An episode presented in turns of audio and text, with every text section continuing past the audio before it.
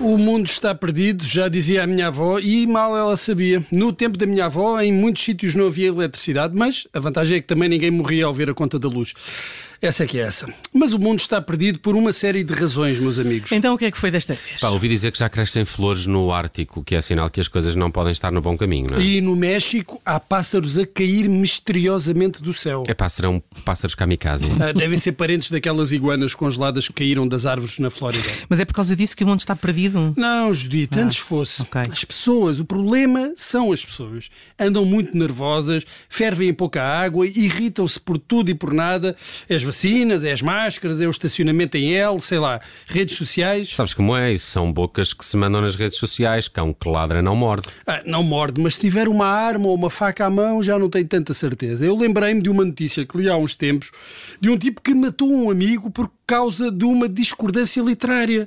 Não tinham a mesma opinião sobre um livro, conversa puxa conversa, um saca da arma e pronto, lá resolveu o diferente. É pá, já agora fiquei curioso. Qual, qual era o livro? Acho que se chamava Como Manter a Calma em Situações Difíceis.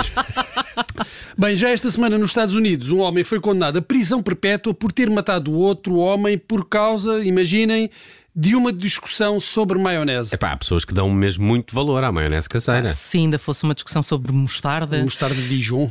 mas qual foi mesmo a causa da discussão? O outro gostava de mergulhar as batatas fritas na maionese, não me digas. Foi mais sério do que Ah, isso. bom. O outro deixou cair maionese em cima dele. Ah, pá, parece-me uma justificação razoável para se nada. matar eh, alguém, não é? A roupa dá muito trabalho a lavar. Pois, no fundo, no fundo isto anda tudo aí a viajar na maionese. Sim, mas olha, há mais. Eh, também esta semana, nos Estados Unidos, outro homem vai a tribunal por ter assassinado outro homem num cinema. Outro caso de divergência de gosto? Uh, pode dizer-se que sim, o homicida, que agora tem 79 anos, não gostou que o outro estivesse a mandar mensagens durante o filme. Bom, enfim, se a coisa que me irrita é estar no cinema e ouvir o barulho das pipocas e dos eh, refrigerantes eh, e gente ao telemóvel, bem, mas daí até matar alguém. São os chamados motivos fúteis, não é? É por isso que eu agora só vejo filmes em casa. Oi, fazes tu muito bem, anda tudo muito nervoso, então agora com a pandemia estamos todos com os nervos à flor da pele. Precisamos de amor, tranquilidade e paz.